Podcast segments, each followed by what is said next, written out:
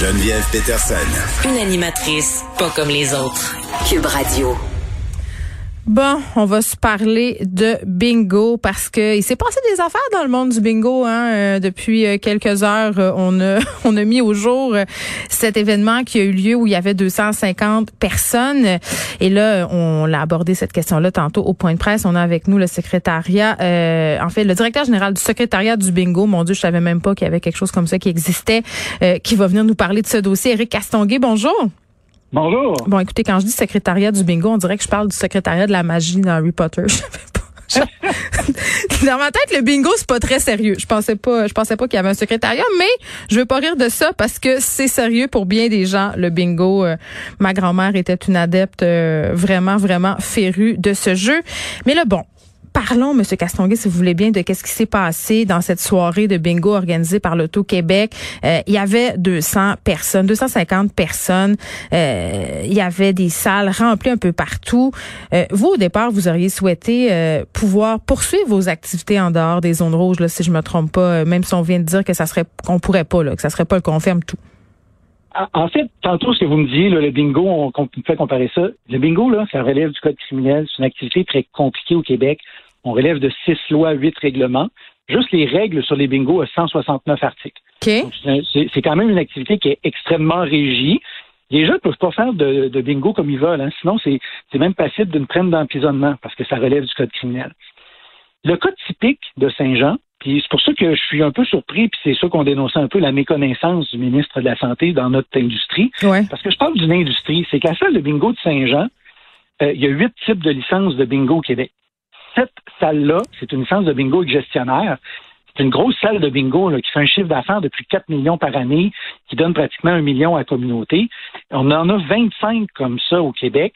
C'est un chiffre d'affaires de 110 millions qui donne 25 millions aux OBNL, puis qui crée quand même 960 emplois juste dans une salle de bingo. C'est vraiment, c'est vraiment une grosse industrie. D'entendre un peu le ministre tantôt euh, dire le bingo c'est fini, puis il y a des gens qui sont ingénieux pour contourner les règlements. Je voudrais juste rappeler au ministre que c'est son ministère qui a procédé à des inspections dans nos établissements. Et ça, depuis la reprise de nos activités le 1er juillet. Des avis de conformité ont été émis par la santé publique et la CNESST. Euh, c'est pas nous qui avons dicté ou qui avons mal interprété. Son propre ministère est venu faire les inspections et a confirmé que les opérations qui étaient tenues étaient conformes et sécuritaires en fonction des directives du gouvernement. Donc, euh, c'est pour ça qu'on dit, j'ai de la misère à comprendre que c'est vrai qu'on a des bingos Québec communautaires, dans des salles paroissiales, ça c'est vrai. Une activité d'une salle de bingo qui emploie en moyenne 50 personnes par salle, qui fait des fois des chiffres d'affaires jusqu'à 6 millions, euh, là, c'est ça. Je comprends, M. Castonguay, que vous voulez faire la distinction entre les bingos qui sont régis puis les bingos qui s'improvisent euh, comme ça où il n'y a pas d'argent, c'est ça? Non, en fait, ils sont tous régis, les bingos. Bon, mais c'est bien compliqué. C'est responsabilité. Oui, c'est simple comme ça. Ce que je vous apporte, c'est le décret. Mais allez sur le site de québec.ca. 25 personnes, là, c'est pour des mariages, des barbecues puis des pique-niques. Il y a 25 250 personnes dans un lieu de culte. Euh, dans les auditoires ou les audiences de lieux publics, il y a 250 personnes, les salles de spectacle, les théâtres, et même ce qu'on dit sur le site de québec.ca, c'est personnes assises relativement immobiles. Oui, mais là, euh, Monsieur Gaston, il y a plusieurs affaires. Je comprends que vous défendez votre industrie, mais là, on a fermé les salles de spectacle, on a fermé les cinémas, on a fermé les, les restaurants. Ce sont aussi des industries qui prétendent pouvoir mener leurs activités de façon sécuritaire, qui génèrent des revenus, des revenus, qui emploient des gens. Pourquoi on vous laisserait ouvert, vous, alors qu'on ferme ces lieux-là? Parce qu'il y a une distinction importante. Est-ce que les salles de spectacle sont fermées en zone orange? Non. Eh, non. C'est en zone rouge. Toutes nos activités de bingo en hmm. zone rouge sont, sont fermées, mais les salles de spectacle en zone orange, si vous allez sur québec.ca, ils ont le droit à 250 personnes. C'est exactement les mêmes règles qui sont édictées, qui ont été hmm. inspectées, autorisées. Les, si vous prenez Saint-Jean, les salles de spectacle, les restaurants, les bars sont pas fermés actuellement. Mais pensez-vous que vous êtes victime d'âgisme? Parce que l'âge moyen de vos participants est quand même élevé? C'est peut-être ça le problème? Ben, à ça, je vous répondrais, on a le droit à 250 dans un lieu de culte. On pourrait comparer que c'est sensiblement la même moyenne d'âge. Ça dépend. Ça dépend des lieux de culte. J'utilise l'humour, là, mais. Mais non, vous avez, oui. C'est la même chose. Hmm. En fait, la, la problématique est pas, comme le ministre dit, qu'on a peut-être manqué de jugement. La problématique, c'est que les règles sont peut-être pas claires ou le ministre comprend très mal l'industrie du bingo parce que ses propres règles permettent à plusieurs secteurs d'avoir jusqu'à 250 personnes, et ça dans des zones oranges. Donc, euh, c'est des directives que lui-même a émises, que son ministère a inspecté nos institutions. Chaque salle de bingo, pratiquement, a eu un inspecteur de la, Mm. de la santé publique ou de la CNESST. C'est la première fois. C'est pour ça qu'aujourd'hui, on dénonce un peu la méconnaissance parce que en fermant les grosses salles de bingo, je parle pas des activités paroissiales, une grosse salle qui remet 25 millions des organismes à la fin de l'année, qui emploie pratiquement 1000 personnes au Québec, c'est vraiment mal connaître le secteur. Puis de plus, je suis pas un organisme OBNL ordinaire qui représente un secteur. Là. Je suis un organisme qui est constitué par la loi des loteries. Ma job à moi, c'est de favoriser le développement du bingo, faire la promotion. Ouais, mais la- votre job à vous aussi, c'est de remplir les coffres de l'Auto-Québec. là. Moi, je pense que c'est ça Non, aussi non, qui fait non, aussi. Madame Patterson, c'est pas l'Auto-Québec, les bingos. C'est, Mais là, pourquoi l'Auto-Québec chapeaute cette activité-là et que tantôt, euh, M. Dubé parle de l'Auto-Québec? C'est une erreur. C'est- une mauvaise compréhension. Les bingos au Québec, ça relève de la sécurité publique de Mme Guilbeault et non pas des finances et de l'Auto-Québec. C'est une branche complètement OK, mais je vous repose ma question. Pourquoi l'Auto-Québec alors chapeaute cette activité-là? De pas chapeauter l'activité de bingo, à chapeauter un jeu de bingo qui se fait en réseau, qui était à ce moment-là dans 11 salles du Québec. Mais c'est, c'est un jeu, mais c'est pas sous l'égide de l'Auto-Québec. La réglementation appartient à la sécurité publique et non pas à l'Auto-Québec.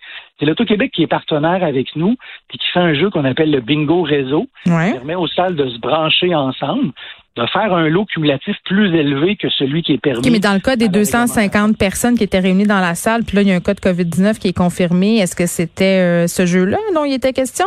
Est-ce que c'était le jeu en réseau? Le jeu, ben, en fait, le jeu en réseau, il se déroule euh, à- pratiquement deux fois par jour dans la majorité des salles. Bon, mais y là, c'est un peu jouer avec les mots de me dire que l'Auto-Québec n'a rien à voir là-dedans. De bord, je comprends pas. Non, non, mais pas- ce que je vous explique, c'est la différence de règlement. L'Auto-Québec n'est pas propriétaire des salles et n'a pas la responsabilité de la réglementation. C'est la sécurité publique qui est responsable de ça. L'Auto-Québec est juste un partenaire où il fait un jeu qui dure à peu près 30 minutes dans la journée. C'est un bingo réseau. Mais samedi, vendredi dernier, ce qui est arrivé à Bingo à Saint-Jean, le jackpot était rendu à 100 000. Là. Il y a beaucoup de gens qui est venu, mais depuis nos, nos reprises d'activité, euh, le 1er juillet, là, c'est rare que les salles euh, ont beaucoup de gens là, dedans. Là. C'est, une industrie qui a de la misère, les gens sortent pas nécessairement beaucoup de leur maison. Hmm. Euh, c'est, un- c'est une exception qu'on a eue vendredi.